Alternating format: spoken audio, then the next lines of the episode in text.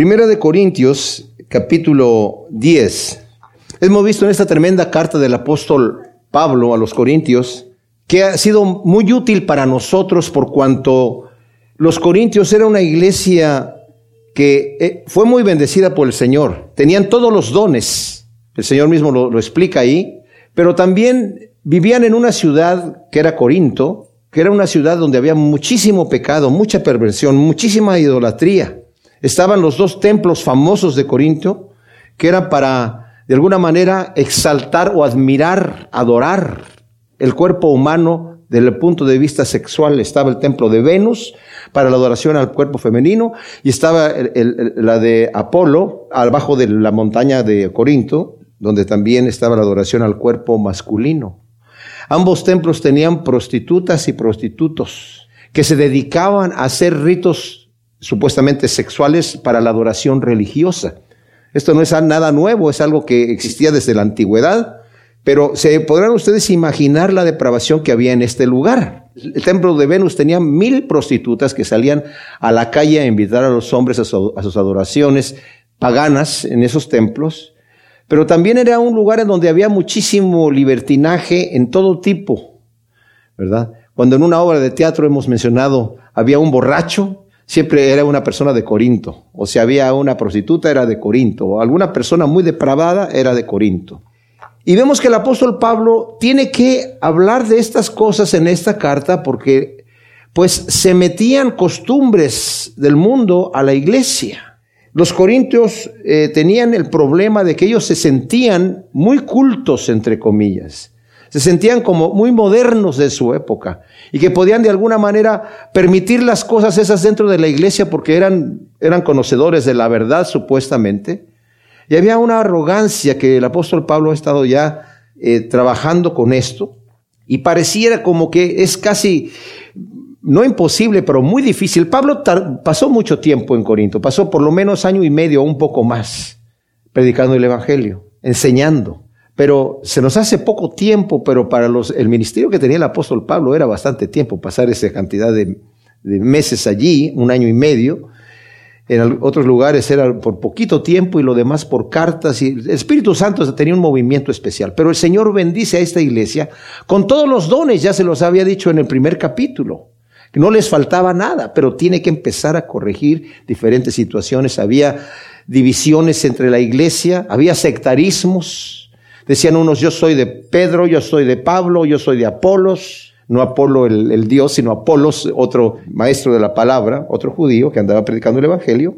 Y otros decían, yo soy de Cristo. Entonces, Pablo tiene que lidiar con esas situaciones, con las demandas que tenían legales unos con otros, entre cristianos, los llevaban a los tribunales y vimos que los tribunales era como ir a, una obra de teatro, había muchísima gente viendo cómo se peleaba la gente.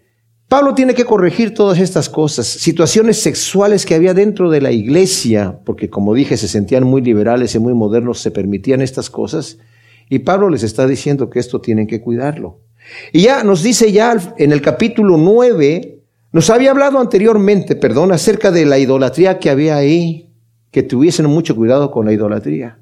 Porque la idolatría, como ya pensionamos, incluía estas acciones, independientemente de que cualquier idolatría es mala, especialmente la de Corinto, incluía estos rituales eh, abominables sexuales y también advierte acerca de lo que es sacrificado a los ídolos. Ha hablado de los fuertes y de los débiles, mencionando los fuertes, aquellos cristianos que sabían que ahora tenemos la libertad de comer cualquier cosa, porque en aquel entonces muchas de las carnes que se sacrificaban, se sacrificaban en los templos. Y la persona obviamente llevaba su animal para sacrificarlo y parte de la carne se la daba al sacerdote y parte se la llevaba a su casa. El sacerdote como terminaba con mucha carne de los sacrificios que hacía, pues era más de la que se podía comer, vendía mucha de esa carne a la carnicería. Entonces cuando uno llegaba a la carnicería, uno encontraba que había mucha carne que era sacrificada a los ídolos, pero no tenía un letrero que decía esta carne ha, sido sacrificada a los ídolos, simplemente estaba toda la carne ahí. Y para estar preguntándole al carnicero, oiga, ¿cuál es la carne que viene del matadero y cuál es la carne que viene de los sacrificios de los ídolos? Pues e, era casi imposible, ¿verdad? Pablo ha estado hablando acerca de esto. Y ya como nos, lo vimos también en la carta de Romanos, Pablo está hablando acerca del tema de los débiles. ¿Quiénes son los débiles y quiénes son los fuertes? Pues fuerte es aquella persona que decía, yo sé que un ídolo no es nada. Y como un ídolo no es nada, lo que sea sacrificado a los ídolos, pues eso no, no importa, porque no es nada el ídolo. El detalle con esto es que Pablo dice, sí, pero tú estás bien porque eres fuerte, pero si te ve un hermano que es débil, y él dice, uy, para él es tropiezo comer esa carne que sabe que ha sido sacrificada a los ídolos y te ve a ti comiendo de esa carne, no lo vas a hacer tropezar. Entonces es mejor que te abstengas de cualquier cosa que pueda hacer caer a tu hermano. Y en el capítulo 9, Pablo ha estado hablando acerca de, una vez que está hablando de este detalle de cuidar nuestra libertad en Cristo Jesús delante de los demás, empieza a hablar acerca de cómo Pablo ha negado sus derechos como apóstol en el sentido de vivir de la iglesia económicamente. Ha dicho que el, ministerio de la persona que está predicando el Evangelio, Cristo mismo dijo que viviera del Evangelio. Dijo, no vas a poner bozal al buey. Cuando los envió de dos en dos, les dijo, vayan, no lleven alforja. En la casa donde les, les inviten a entrar y, darles, hospedarlos y darles de comer, vayan allí, no tengan problema, porque el obrero es digno de su salario. Entonces Pablo está diciendo, yo, yo estoy predicando el Evangelio entre ustedes, pero yo no quiero usar de mi derecho aquí.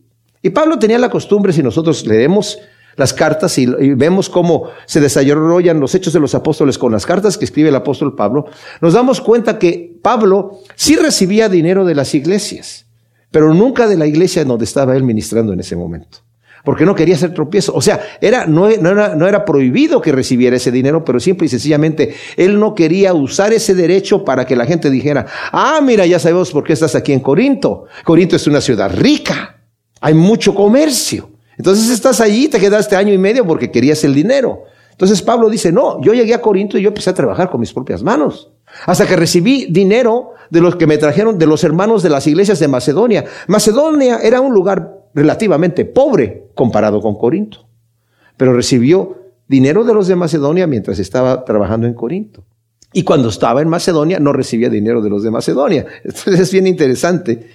Y de una vez que hace esto Pablo, después termina diciendo el capítulo 9 que él está para servir a los demás, incluso su, su, mismo cuerpo lo trata duramente y nos ha hablado acerca de, compara nuestro caminar en Cristo con los atletas. Allí había Juegos Olímpicos en toda Grecia, pero específicamente en Corinto estaban también los Juegos Ísmicos, porque era un istmo que estaba allí. Entonces eran segundos a los Olímpicos y compara la carrera del cristiano con la carrera de un atleta.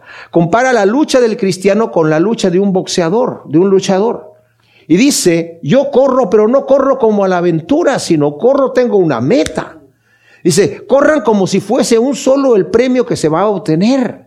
Estos corredores corren para obtener una corona corruptible, que eran generalmente eran como de laurel, o era de perejil, o era de una hierba pureza, de ese tipo, y que, se secaba y se caía. Pero la persona hacía hasta lo imposible, se abstenía de muchas cosas que le, le impedirían correr, tener la condición que debería de tener, y con mucho ejercicio y mucha disciplina, para poder llegar a obtener esa corona. Dice, de esa misma manera tienes que pensar cómo debes de correr tu carrera cristiana, de la misma manera, con la misma tenacidad y con el mismo ímpetu. Y yo también dice, como, como los luchadores, yo golpeo, no golpeo el aire, no estoy luchando como, como sin tener una meta fija, sino golpeo mi cuerpo y lo pongo en servidumbre. No sea que yo, que he anunciado a otros, he sido heraldo para llevar las buenas nuevas, venga yo a ser eliminado. Ahora este tema es el último versículo o desaprobado que dice el versículo 27 del capítulo 9. Ha venido a ser tema de discusión entre las diferentes clases de doctrinas que hay. Y esto lo vamos a ver hoy en el capítulo 10 también. Se referirá que el cristiano, el verdadero hijo de Dios, y, es un tema tan complejo que incluso lo tocamos en nuestra reunión de varones este el martes, porque es complejo. Realmente, un cristiano que conoce a Dios, que le ha entregado su vida, que ha nacido de nuevo, ha sido liberado del pecado por el poder del Evangelio, por el poder del Espíritu Santo, ¿Será posible que esa persona caiga nuevamente y que eventualmente pierda, digamos, su salvación? Es un, es un tema muy controversial dentro de las escuelas de teología. Algunos dicen definitivamente no, la Biblia no enseña eso. Bueno, la Biblia sí enseña, mis amados, que no nos hemos privado de nuestra libertad en el momento que aceptamos a Cristo. ¿O sí? A lo que voy. ¿Quién se siente que Dios le está torciendo el brazo para que se porte bien? ¿Verdad? Todavía tenemos libertad de ir a pecar. No es que el Señor nos impide, dice tú, aquí no vas a entrar porque no puedes pecar ya. Claro, vemos versículos como el de Juan que dice, el que es nacido de Dios no puede pecar porque la simiente de Dios está en él y no puede pecar. Más bien se está refiriendo, no se va a dedicar a practicar el pecado, pero no se está refiriendo, mis amados, a que Dios lo va a obligar a portarse bien. Porque también Pedro en su segunda carta, al fin, eh, eh, en el segundo capítulo, está hablando acerca de los falsos maestros. Y dice, ellos, si bien huyeron de las contaminaciones del mundo por el conocimiento del Evangelio, y recayeron nuevamente. Su postrer estado vino a ser peor que el primero, o sea, tuvieron un cambio y fueron liberados por el conocimiento de, nuestro Señor Jesucristo. Les hubiera sido mejor, dice Pedro, no haber conocido el Evangelio que después de haberlo conocido, volverse para atrás. Y en Hebreos también nos dice, aquellos que fueron liberados por el poder del Señor y fueron hechos partícipes del Espíritu Santo y recayeron. Es imposible que sean renovados para arrepentimiento. Eso lo dejo allí, mis amados, no porque yo esté, queriendo imponer una forma de doctrina. Yo hablo, ustedes juzgan. La escritura dice así. Y tiene que ser así. Mis palabras son mis palabras y mis opiniones son mis opiniones. Ustedes tienen la Biblia en sus manos y nosotros tenemos el mismo Dios para que todo lo que yo digo, la Biblia lo juzga y el Señor nos da a nosotros sabiduría para que entendamos. Pero esto yo lo digo por un motivo. A mí me encantaría pensar, eso es por ser egoísta, que la salvación no la puedo yo perder aunque me vaya al mundo y me muera drogadicto, borracho, asesino. Me gustaría, porque entonces me relajo, ¿verdad? ¿Quién no quiere relajarse? Porque de la otra manera tengo que estar así, Señor. Y, y, como dice el Señor, agoniza para entrar por la puerta estrecha, porque muchos querrán entrar y no podrán una vez que se haya cerrado la puerta. ¿Podrá ser eso aceptar el Evangelio? Puede ser que sí, pero también puede referirse a que una vez que estás corriendo la carrera, ten cuidado, dice en Hebreos 10, no sea que dejes de alcanzar la gracia de nuestro Señor Jesucristo ha provisto por ti. Dice, porque el justo vivirá por fe, pero si retrocediere no agradará a mi alma. También vimos que esto puede referirse también al hecho de que, como nos habló en el capítulo 6, me parece que fue, que podríamos nosotros, o el 3, no me acuerdo, pero por ahí no lo leímos ya, en donde está hablando acerca de los premios que vamos a recibir una vez que lleguemos al reino de Dios. De acuerdo a qué hubo en nuestro corazón, cómo edificamos arriba del fundamento que ya está puesto, que es Cristo, en nuestra vida cristiana. Edificamos con oro, con plata, con piedras preciosas, o con madera, hojarasca, o heno. Si hemos edificado con alguno de los materiales perecibles, consumibles por el fuego, se van a perder. Y vamos a, dice, vamos a ser salvos, pero así como por fuego. O sea, vamos a llegar así como agarrados de las uñas, ¿verdad? Como dice Job en su, en su libro, ¿verdad? Con la piel de mis dientes nada más ahí.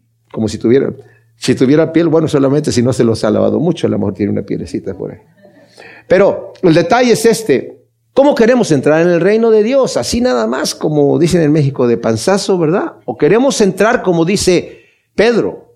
Añádele a tu fe virtud, al virtud conocimiento, al conocimiento dominio propio, al dominio propio paciencia, a la paciencia afecto fraternal, al afecto fraternal amor, a la piedad, perdón, y luego afecto fraternal y luego amor.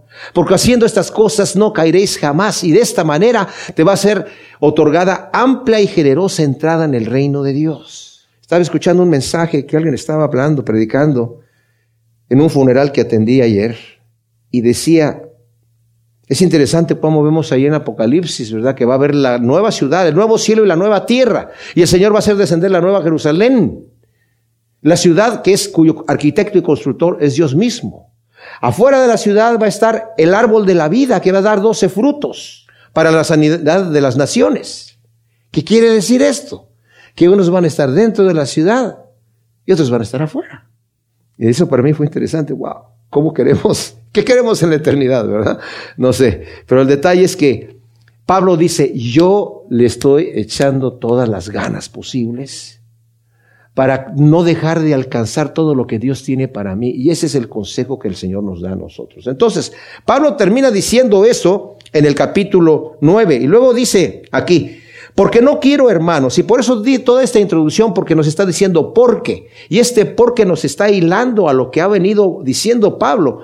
La carta es larga y el pensamiento de Pablo continúa por qué, así que por qué. Y, no son oraciones como las nuestras, ta, ta, ta, ta, ta, punto, ta, ta, ta, ta, punto, pedacitos. Son pensamientos complejos. No quiero, hermanos, que ignoréis que nuestros padres estaban todos bajo la nube y todos pasaron por el mar y en Moisés todos fueron bautizados en la nube y en el mar, y todos comieron el mismo alimento espiritual, y todos bebieron la misma bebida espiritual, porque bebían de la roca espiritual que los seguía, y la roca era el Mesías. Pero Dios no se agradó de muchos de ellos, pues quedaron tendidos en el desierto. Pablo está comparando a los corintios con los padres, ya que ambos, los padres que salieron de Egipto, recibieron bendiciones de Dios.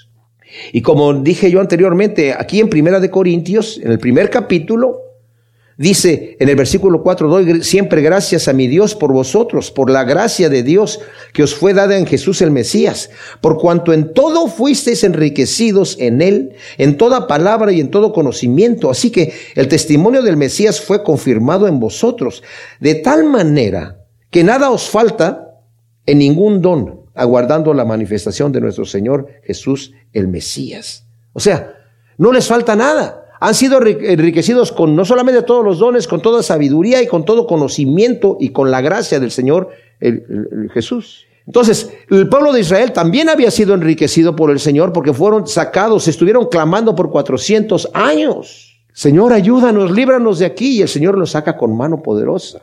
Y aun cuando fue a Moisés a sacarlos, no querían. No, no, no, no, no. Moisés, déjanos como estamos mejor, porque nos está yendo peor aquí con Faraón. Y no teman porque el Señor los va a sacar con mano poderosa. Y los sacó con mano poderosa. ¿Y qué pasó? Pues llegaron al, al, ya salieron allí, vieron las maravillas de las plagas del Señor, cómo el Señor destruyó a todo Egipto y ellos estaban intactos. O sea, vieron el poder de Dios manifestado de una manera sobrenatural. Y por si fuera poco, llegaron a donde estaba el mar rojo. Y cuando llegaron allí, Faraón dijo, pero ¿qué hemos hecho? Los hemos dejado ir a estos hombres, a nuestros esclavos. Ahora vamos a tener que trabajar nosotros. No, pues vamos otra vez por ellos. Y fueron otra vez, después de todos los que les pasó, iban otra vez por el pueblo. Y el Señor, que los estaba guiando con una nube, se puso detrás de ellos y fue para Faraón tinieblas y fue luz para el pueblo de Israel. Pero el pueblo de Israel estaba temeroso. ¿Qué hacemos? Y ahora, hubiéramos muerto en Egipto. Allá estábamos bien y ahora nos van a matar aquí. Y el Señor, Moisés clama al Señor y el Señor le dice, golpea las aguas y Moisés golpea las aguas y se abren las aguas. Y empezó a entrar el pueblo caminando en seco. ¿Se imaginan ustedes? Estaba caminando en seco el pueblo. Y mientras está caminando el pueblo allí en seco, la nube va siguiéndolos a ellos y va, es tinieblas para atrás y el ejército de Faraón va atrás siguiendo también la nube, pero al paso donde están llegando y están en medio del mar. Y cuando están en medio del mar, con las paredes de aguas por todos los lados, ya cuando el pueblo de Israel llega al otro lado del mar, el Señor en ese momento trastorna las ruedas de los carros de los caballos que estaban ahí, de todo el ejército, y los soldados que estaban en medio del mar dijeron, ¡uh! Es el, Dios de los hebreos que está peleando por ellos. Vámonos de aquí. Y mientras querían dar la media vuelta, el Señor en ese momento levanta la nube y cierra el mar. Y se mueren los egipcios. Entonces, por eso nos dice aquí, todos estaban bajo la nube, que la nube además los cubría en el desierto y era un techo, ¿verdad? Para cubrirlos y protegerlos del sol. Y los estaba guiando donde tenían que ir. Dice, y todos pasaron por el mar, y en Moisés todos fueron bautizados en la nube y en el mar. ¿Qué quiere decir que, fueron bautizados? Ellos dejaron atrás Egipto para seguir a Moisés y a Yahvé a través del mar. Así como nosotros hemos sido bautizados en Cristo para morir al mundo y al pecado y seguirlo a Él, según lo leemos en Romanos 6, del 4 al 8. Los que hemos sido bautizados en Cristo Jesús hemos sido bautizados en su muerte. Hemos muerto con Cristo a través del bautismo, ¿verdad? Nos lo dice en Romanos 6, del 4 al 8, en Gálatas 2, 20 y Colosenses 3, del 1 al 7, dice, si habéis muerto con Cristo, buscad las cosas de arriba y no las de la tierra, porque vosotros estáis ya son, están resucitados en Cristo, han, han muerto ya las cosas del mundo, busquen las cosas de arriba. Cuando Cristo se manifieste, vamos a ser manifestados entonces con Él en gloria también. Y dice, y todos comieron el mismo alimento espiritual, y todos bebieron la misma bebida espiritual porque bebían de la roca espiritual que los seguía, y la roca era el Mesías. El maná era comida material y era comida espiritual, nos dice Éxodo 16, y hay otro salmo que también habla, comieron pan del cielo, ¿verdad? Y el agua de la roca que los seguía es el ángel de Yahvé que estaba constantemente con ellos, que es la, una teofanía de Cristo Jesús, y quien nos da también el agua de la vida. Dice, todos bebieron de la misma bebida espiritual porque bebían de la roca espiritual que los seguía y la roca era el Mesías dice literalmente la traducción ahí. La roca ah, se ha encontrado hoy en día, esa roca. Es de granito rojo, se encuentra en el desierto de Refidim y está situada al oeste del monte Oreb.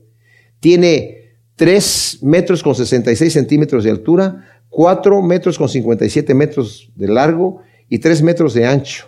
El doctor Shao y otros describen los múltiples hoyos y canales que tiene y que solo se pudieron formar por grandes cantidades de agua brotando de ella. O sea, la evidencia de que eso está allí está esa roca y tiene esos hoyos. Traía una foto que no la podemos mostrar ahora, pero eh, después se las vuelvo a mostrar para que vean las grietas que tiene esta tremenda peña, por donde obviamente se ve allí que salieron grandes cantidades de agua. Y lo seguía la roca.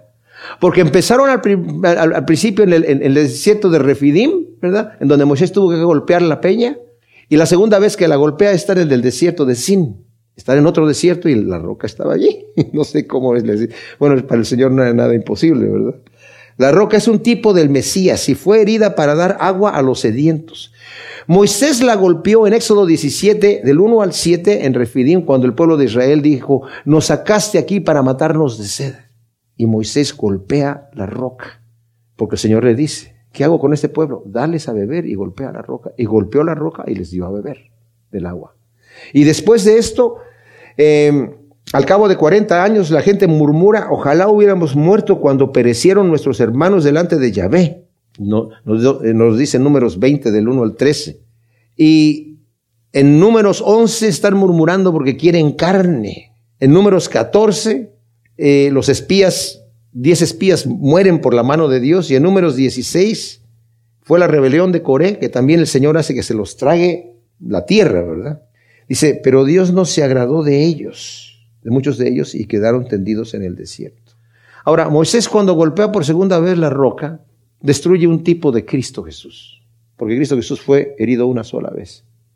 Y ya estaba Moisés al final de sus días que estuvo desde los 40 años, ya estaba cansadísimo, le dice, el pueblo de Israel, danos a beber, nos has sacado aquí a, matarnos de sed otra vez. Ya Moisés ya estaba aquí, ya estaba hasta la, coronilla y dice, le dice, Señor, ¿qué hago con esta gente? Porque están a punto de apedrearme. Y dice, háblale a la roca te va a dar agua. Y Moisés dijo, rebeldes, les he de dar de tomar de esta roca y golpea la roca otra vez. Y salió agua. Pero el Señor le dijo, Moisés, ven acá.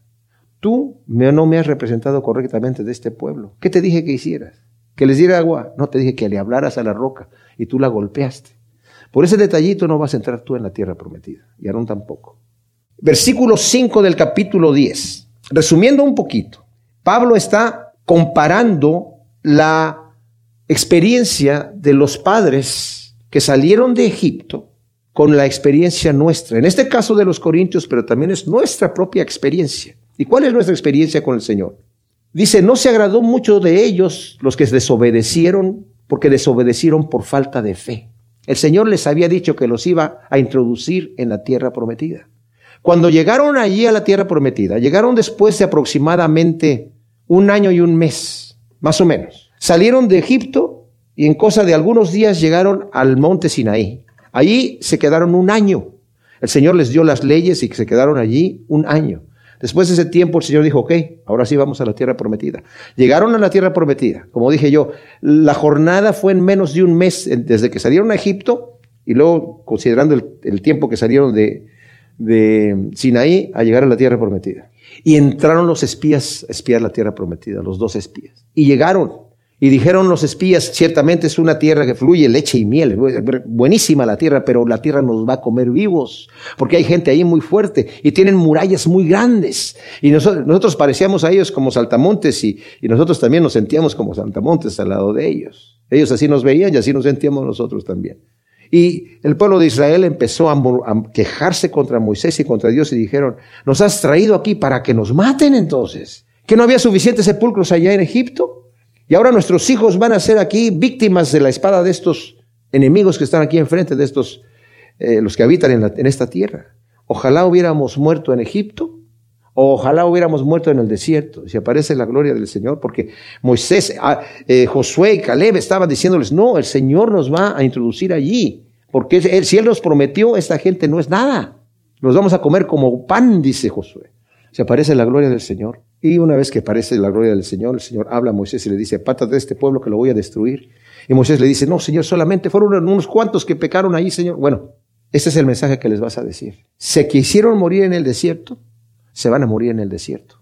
Requiere que se regresen al desierto hasta que se muera el último que es mayor de 20 años. Y sus hijos que dijeron que iban a ser presa de esta gente son los que van a heredar la tierra prometida. Y así sucedió. Así sucedió. Entonces dice, Dios no se agradó de la mayoría de ellos. Muchos son los llamados, mas pocos son escogidos. Nos dice Mateo 20, 16. Quedaron tendidos en el desierto.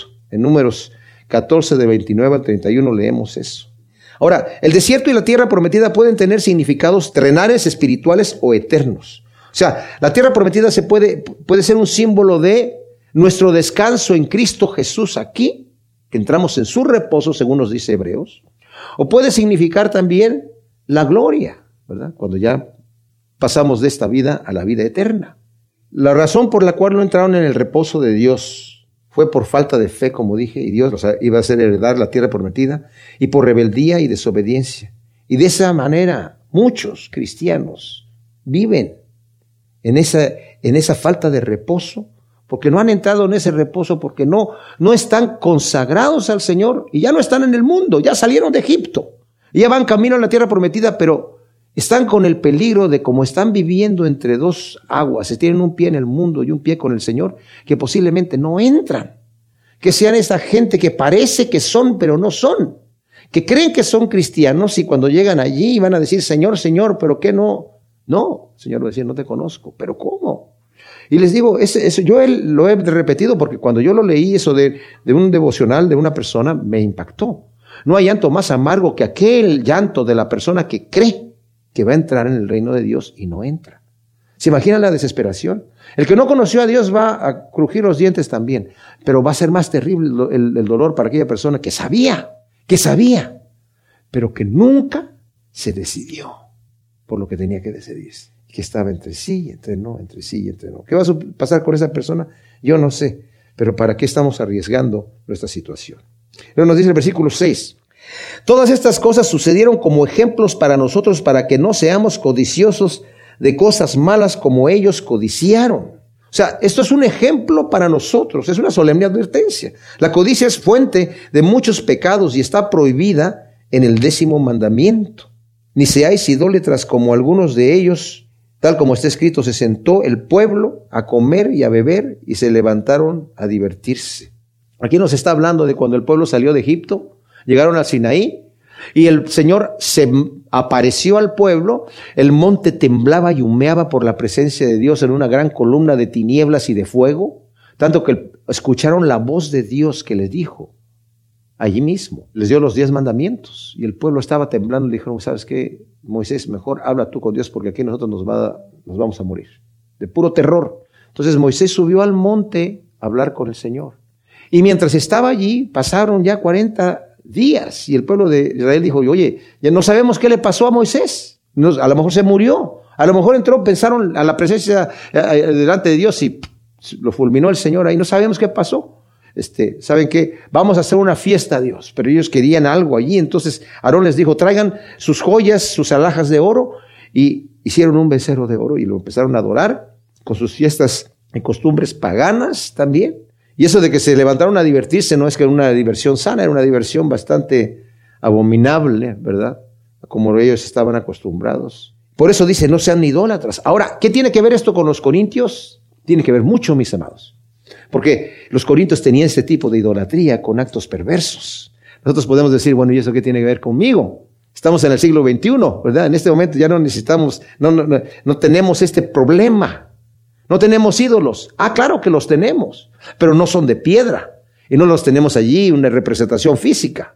Pero los ídolos están. Hay gente que vive por el placer de comer, por el placer sexual, por el placer de tener posesiones y riquezas. Cada quien tiene su ídolo. Y si cual, cualquier cosa que en mi vida tenga mayor importancia que Cristo, mis amados, se convierte en mi ídolo. Sí, no tengo una figurita por allí, pero tengo que tener mucho cuidado porque sí tenemos y tenemos muchos ídolos en nuestra sociedad hoy en día. Entonces nos está diciendo aquí, primero, ¿verdad? No sean codiciosos. No me digan que la codicia no existe con nosotros, en nosotros en esta época, ¿verdad? No sean idólatras, claro. Podemos decir, bueno, ese tipo de idolatría tenía que ver con actos perversos sexuales. Y, por si fuera poco, continúa con el 8, dice, ni forniquemos como algunos de ellos fornicaron y en un día cayeron 23 mil. De aquí se está refiriendo a cuando el rey Balac, que era rey de Madián, vio al pueblo de Israel que estaba allí ya, para punto para heredar a la tierra prometida. Y ya habían acabado con, con dos reyes de la zona que no los dejaron entrar en su territorio, salieron a pelear con Israel, Israel los venció y tomó su territorio. Y ya era grande el territorio que tenían ellos ahí. Entonces el, rey de Madián los vio y dijo, uy, esta gente nos va a consumir aquí. Y mandó traer a, a Balaam, que era un profeta, pero más bien como un, como un tipo de brujo, digamos, aunque también dentro de todo lo que él hacía, también era profeta de Dios, conocía a Dios. Tan lo conocía que, hablando de sí mismo, dice, yo estoy caído pero con los ojos abiertos. O sea, yo conozco la verdad, pero estoy caído. Y lo trajo para que maldijera al pueblo. Pero Balaam, conocen la historia, ¿verdad? Eh, quiso ir. Dice, porque el rey te va a honrar, te va a dar muchos bienes. Quiso ir. Dice, pero ¿saben qué? No les puedo decir nada hasta que Dios me diga qué, qué voy a hacer. Y ora al Señor y el Señor le dice que no vaya. Entonces dice, ¿sabe qué? Dios no me deja ir. Yo quiero ir, pero Dios no me deja ir. Así que ni modo. Váyanse tranquilos. Se regresan con el rey y el rey le manda a otras más, eh, eh, otros eh, representantes de mayor nivel y, diciéndole, mira, Balaam, el rey te va a honrar muchísimo, pero muchísimo. ¿Y tiene con qué? Y Balaam, ay, ay, ay, déjame preguntarle otra vez al Señor a ver qué me dice. Y el Señor le dice, ok, ve, pero di lo que yo, yo te voy a decir. Y en el camino mientras iba, se le apareció el ángel del Señor, pero él no lo veía pero la mula donde andaba, sí lo veía. Y la mula entonces se hacía para un lado del camino, porque estaba en el camino, y Balaam la agarraba palos ahí para que se metiera nuevamente el camino. Y luego entró por, eh, otra situación en donde estaba muy angosto y el ángel en medio, entonces la mula se, hacía por un lado y le, le rozaba la, apretándole la pierna de, de Balaam con la pared y le daba de palos también. Y luego había un lugar donde estaba muy angosto y se paró el ángel en medio y la burra, cuando la burra o mula, no sé qué era, la vio, se echó ahí nomás. Entonces la agarró a palos allí Balaam y el Señor abrió la boca de la burra o de la mula y le dice a Balaam, ¿por qué me pegas? No sé cómo habló. ¿Por qué me pegas? Y dice, por, por mula y por burra, no sé, porque no te quieres mover. Si tuviera un, si tuviera una espada, te mata. ¿Se me imaginan ustedes? O sea, si a mí me, me, habla una, una, una, mula y salgo corriendo, ¿verdad? Pero Balaam estaba ya tan enajenado que, ¿por qué? Por, porque no quieres caminar. Y se, le contesta. Y luego todavía le dice la, la mula, dice, ¿no soy yo tu mula? No, no, no es, no me has tenido toda la vida. ¿Acostumbro acaso a tratarte así? Pues no, la verdad no. ya se le aparece el ángel. Bueno, para hacer el cuento corto, porque si no, no nos va a dar tiempo de cubrir todo lo que necesitamos cubrir ahora, es que Balaam termina bendiciendo al pueblo, porque el Señor le da esa palabra. Y el rey le dijo, pues yo te llamé para que lo maldijeras y ahora como tú lo bendijiste te quedaste sin recompensa. Pero luego le dice Balaam, mira, yo no puedo decir más que lo que Dios me dijo que dijera, porque Él me lo, me lo advirtió. Pero yo te voy a decir cómo puedes vencer al pueblo. Si tú haces que ellos adoren a otros dioses, Dios se va a enojar con ellos y los va a destruir. Y tú no vas a tener que hacer nada, eso el Señor los va a destruir. Y las adoraciones que tenían estos, estos tipos allí eran también adoraciones sexuales. Entonces envió a sus mujeres, por consejo de Balaam, a, visitar el campamento de los judíos y, ay, ¿cómo están ustedes? Bien, sí, miren, estos son nuestros dioses, miren, ¿quieren saber cómo los adoramos? Y, ahí, ¡pum!, cayeron los, los, los, los hombres y hubo una gran mortandad allí. Y es a lo que se está refiriendo aquí ni forniquemos como algunos de ellos fornicaron y en un día cayeron 23 mil. Ni tentemos al Mesías como algunos de ellos le tentaron y eran destruidos por las serpientes. Estas fueron las serpientes ardientes que el Señor les envió después de los 40 años, cuando iban a entrar a la tierra prometida. Eso fue un acontecimiento antes del de Balaam. Y Edom no los dejó entrar, tuvieron que rodear y empezaron a murmurar, oh, dice, ojalá que hubiéramos muerto en el desierto, ojalá que hubiéramos, y el Señor les mandó unas serpientes venenosas, quiere decir ardientes, que los mataban. Ni tentemos al Señor, dice aquí. Ni murmuréis tal como algunos de ellos murmuraron y perecieron por el destructor. Aquí también se está refiriendo a los que murmuraron en la rebelión de Coré, en números 16, con, se juntó con algunos rubenitas y hablar contra Moisés y contra Aarón diciendo, oye, ¿por qué ustedes tienen este asunto entre familia del sacerdocio? Que nosotros no somos también todos santos, la congregación del Señor, y, y se rebelaron y el Señor hizo que la tierra se los tragara. O sea, está hablando de cosas que tal vez nosotros decimos, bueno, ¿yo qué tengo que ver con eso? Sí, hay murmuraciones. Yo puedo encontrarme murmurando, yo puedo encontrarme eh, eh, en fornicación, y, o puedo encontrarme en, eh, siendo adicto a la pornografía, puedo encontrarme teniendo otros ídolos, puedo encontrarme em, en la codicia, tentando al Señor. Y estas cosas les acontecieron como ejemplo y fueron escritas para amonestación, para amonestarnos a quienes han alcanzado los fines de los siglos, nosotros. ¿Se imaginan ustedes qué tremenda cosa?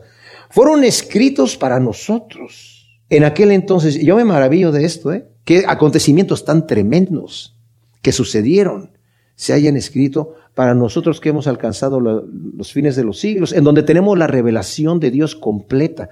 Vivimos en una época, mis amados, preciosa donde tenemos la revelación del Nuevo Testamento, donde ya hemos conocido al Mesías, no lo hemos visto, pero más bienaventurados son los que creen sin haberlo visto, dice el Señor mismo, le dijo a Tomás, ¿verdad? Y nos dice aquí, así que el que piense estar firme, mire que no caiga. Esto es tremendo. Es una advertencia al que piensa estar firme y que confía en su propia fuerza. Primeramente, tenemos que ser honestos. ¿Realmente pensamos estar firmes? Es la intención de mi corazón estar firme. Porque puede ser que yo me encuentre jugando con el Evangelio y decir, no, a mí no me interesa estar firme, yo estoy bien. Me interesa estar perdonado. Me interesa que no me vaya al infierno. Pero estar firme realmente, así como estoy viviendo, así con un pie en el mundo y otro acá, creo que me estoy balanceando bien. Estoy disfrutando las dos cosas. La verdad, digo, la verdad digo yo, aquel cristiano que vive con un pie en el mundo es la persona más miserable. Porque no puede disfrutar de las cosas del mundo porque el Espíritu Santo está en él y lo convence de pecado. Entonces no puede disfrutarlo como él quiere. Y porque se siente, sabe que está haciendo mal. El que no conoce a Dios lo hace y hasta se lo platica a sus amigos y está orgulloso. Pero el que ya conoce a Dios no puede. Y no disfruta de las cosas del Espíritu porque vive una vida carnal. Pero si piensas estar firme, dice aquí Pablo, entonces fíjate que no caigas. Podríamos pensar, es bastante lógico, sí, es bastante lógico, pero hagamos un examen de conciencia. ¿Realmente quiero estar firme?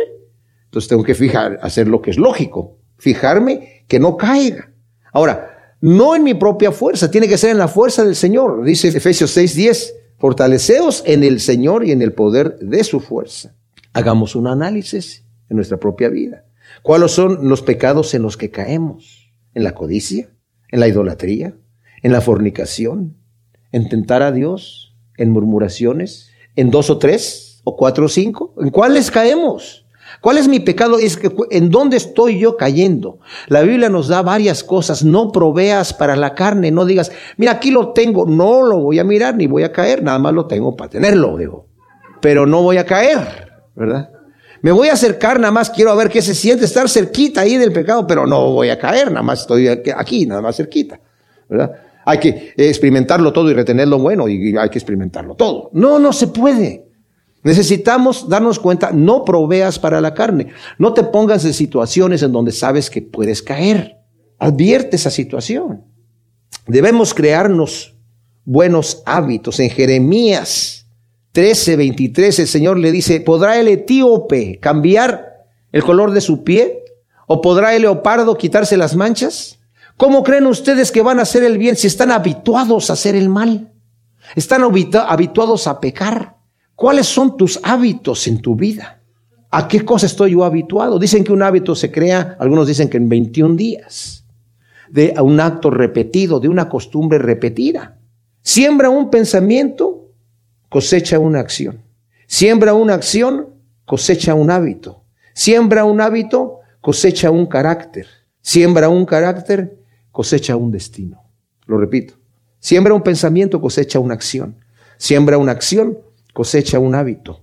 Siembra un hábito, cosecha un carácter. Siembra un carácter, cosecha un destino. Y luego el último versículo, que es tremendo, tremendo. No os ha sobrevenido ninguna prueba que no sea humana, pero fiel es Dios que no os dejará ser probados más de lo que podéis. Antes bien, juntamente con la prueba, proveerá también la salida para que podáis soportar. No nos ha sobrevenido ninguna prueba o tentación que no sea humana, humanamente posible de soportarse, por dura y difícil que sea. Ahora, la prueba, la palabra es peirasmos. Tiene dos significados dentro de sí y esos mismos significados tienen dos propósitos cada uno. La, puede ser la tentación o puede ser o aflicción. La prueba puede venir como una tentación para mí, para mi carne. La Biblia dice Dios no tienta a nadie ni puede ser tentado, se refiere a eso. Pero puede venir de una prueba que viene como una aflicción que la trae Dios a mi vida. Y son por ejemplo, como dice allí en, Santiago, tengan mucho gozo cuando están en diversas pruebas, sabiendo que la prueba de vuestra fe produce paciencia. Mas tengan la paciencia su obra completa, para que seáis perfectos y cabales, sin que os falte cosa alguna. Ahora, esta prueba no es una tentación, pero la tentación también nos fortalece si nosotros la resistimos. Pero la prueba es una aflicción. Pero cuando estamos en la aflicción no entendemos por qué Dios permite tanto dolor en mi vida. Y dice Santiago continúa, ah, tienes falta de sabiduría, pídele a Dios y Él te va a dar abundantemente y sin reproche y Dios te va a hacer entender. Ah, pero pide con fe, no dudando nada, porque el que duda no piense que va a recibir cosa alguna de Dios. Tremenda cosa. Entonces, cuando estoy en diversas pruebas, yo sé. Ahora, el significado, primero vamos a ver el significado negativo. Es el de las tentaciones con las que el enemigo pretende hacernos caer con la ayuda de los deseos carnales. Es ahí donde Santiago nos dice en el primer capítulo, hablando acerca de estas tentaciones, porque vimos primero, nos dice que en el primer capítulo, versículo 2, dice, hermanos míos, tened por sumo gozo cuando os veáis cercados de diversas pruebas, ¿verdad? Esa es una, esa es una prueba. Pero la otra, la que estamos viendo aquí, que el significado negativo, está en el versículo 13, em, Nadie que es tentado diga yo soy tentado por Dios, porque Dios no puede ser tentado por el mal ni Él tienta a nadie, sino que cada uno es tentado cuando es atraído por la propia concupiscencia y seducido, o sea, mi propio deseo carnal. De mí mismo sale ese deseo, de mi carne. Entonces la concupiscencia después que ha concebido engendra el pecado, y el pecado ya desarrollado da a luz la muerte. En Mateo 4, del 1 al 11, nosotros vemos que el, Señor se fue al desierto y dice, salió al desierto para ser tentado por el diablo. Y las tentaciones que el diablo les trajo no era una, una, prueba de aflicción, eran todas tentaciones en cuanto a la carne. Y el Señor pasó todas esas tentaciones tranquilo. En Hebreos 2, 18 y 4, 15 y 16 nos habla acerca de cómo Cristo ha padecido tentaciones y cómo tenemos un sumo sacerdote que se identifica con nosotros y nos entiende cuando estamos pasando por tentaciones, porque Él fue tentado en todo. ¿Se imaginan ustedes? Tentado en todo. No solamente ahí cuando lo tentó el diablo en el desierto, en Mateo capítulo 4, pero dice que el diablo lo dejó por algún tiempo nada más, pero las tentaciones continuaron, pero sin pecado nos dice la escritura. O sea, la confianza que tenemos de que sabemos que Dios entiende lo que estamos pasando. Y el significado positivo es el de las pruebas y aflicciones que vienen a nuestra vida para producir virtudes y purificar y fortalecer nuestra fe. Primera de Pedro también, uno del 3 al 9 dice, tenemos esta herencia, tenemos estas cosas que nos dan gozo de parte de Dios, todas las promesas que tenemos, el Espíritu que nos ha dado y la herencia que tenemos. Pero aunque en este momento tengamos que pasar por diversas pruebas en este instante. ¿Ok? Entonces estamos pasando por diversas pruebas en este instante, dice, para que vuestra fe, que es mucho más valiosa que el oro, sea purificada así como el oro es purificado con el fuego. El Señor quiere fortalecer mi fe. Y vemos, hemos visto varios ejemplos, como el ejemplo de, de Abraham, que era el padre de la fe. Pero aún siendo el padre de la fe, todavía el Señor tenía que seguirlo probando para que su fe creciera. De manera que cuando le dijo, ofréceme a tu hijo, tu, tu único hijo Isaac, él no dijo, pero ¿por qué? ¿Qué te estás haciendo? Me estás jugando una broma. Yo creía que eres un Dios de amor, no como los dioses de los paganos que quieren sacrificios humanos. Él dijo, yo voy a ofrecer a mi hijo. Fíjense la fe de, Abraham, cómo creció en ese momento. Porque nos dice también en, Hebreos que Abraham pensaba que Dios lo iba a resucitar de los muertos, porque dijo, yo lo voy a matar a mi hijo y mi hijo se va a morir. Pero Dios me prometió que en Isaac me va a ser llamada descendencia, pues yo no sé cómo le va a hacer. Lo que sí sé es que Dios no me va a fallar, así que seguramente lo va a resucitar de los muertos. Eso, mis amados, es fe. Dios es fiel, dice, que no nos va a dejar ser tentados más de lo que podamos resistir. ¿Eso qué quiere decir? Que Dios dosifica la prueba o aflicción o tentación de manera que podamos soportarla o resistirla, ya sea que sea tentación o que sea prueba. La va dosificando. Él sabe qué es lo que podemos llevar. No digamos, Señor, yo no puedo con esta. No, sí puedes. Y si tienes una prueba muy grande, Dios está considerando que tú eres una persona que has crecido mucho en la fe. Nada más dile, Señor, dame la capacidad de soportarla o la capacidad de rechazarla. ¿Sí me explico? Dios es fiel. Además provee también la salida. La palabra es exbasis o movimiento fuera, que también es parecida al movimiento éxodo. Ya sea resistiendo la tentación o descargando nuestra aflicción y ansiedad sobre Él. Primera de Pedro 5, 7 dice que debemos descargar nuestra aflicción sobre de Él. Mateo 11, 28 al 30, el Señor dice, pongan sus cargas delante de mí y yo las voy a llevar, los haré descansar. Todo el que esté trabajado y cargado, venga aquí, ponga sus cargas delante de mí. Lleva mi yugo que es fácil y es ligera mi carga. Juan mismo nos dice, sus mandamientos no son gravosos. Filipenses 4 del 6 al 7 nos dice, por nada estéis afanosos, sino sean conocidas tus peticiones delante de Dios con toda la oración y ruego y la paz de Dios que sobrepasa todo entendimiento va a gobernar tu corazón en Cristo Jesús. O sea, el Señor siempre nos ha dado la salida, ¿verdad? Y fiel es Dios para que nosotros continuemos la carrera, pero tenemos que decidir en nuestra mente, ¿realmente queremos estar firmes? ¿Realmente queremos el premio? ¿Queremos alcanzar el premio? Mis amados, aprovechemos el tiempo que nos queda en ese planeta para lo que no vamos a vivir en la eternidad. Gracias te damos, Señor, por tu palabra. Te pedimos que tú siembres estas semillas en nuestros corazones para que produzcan su fruto asiento por uno en el nombre de Cristo Jesús. Amén.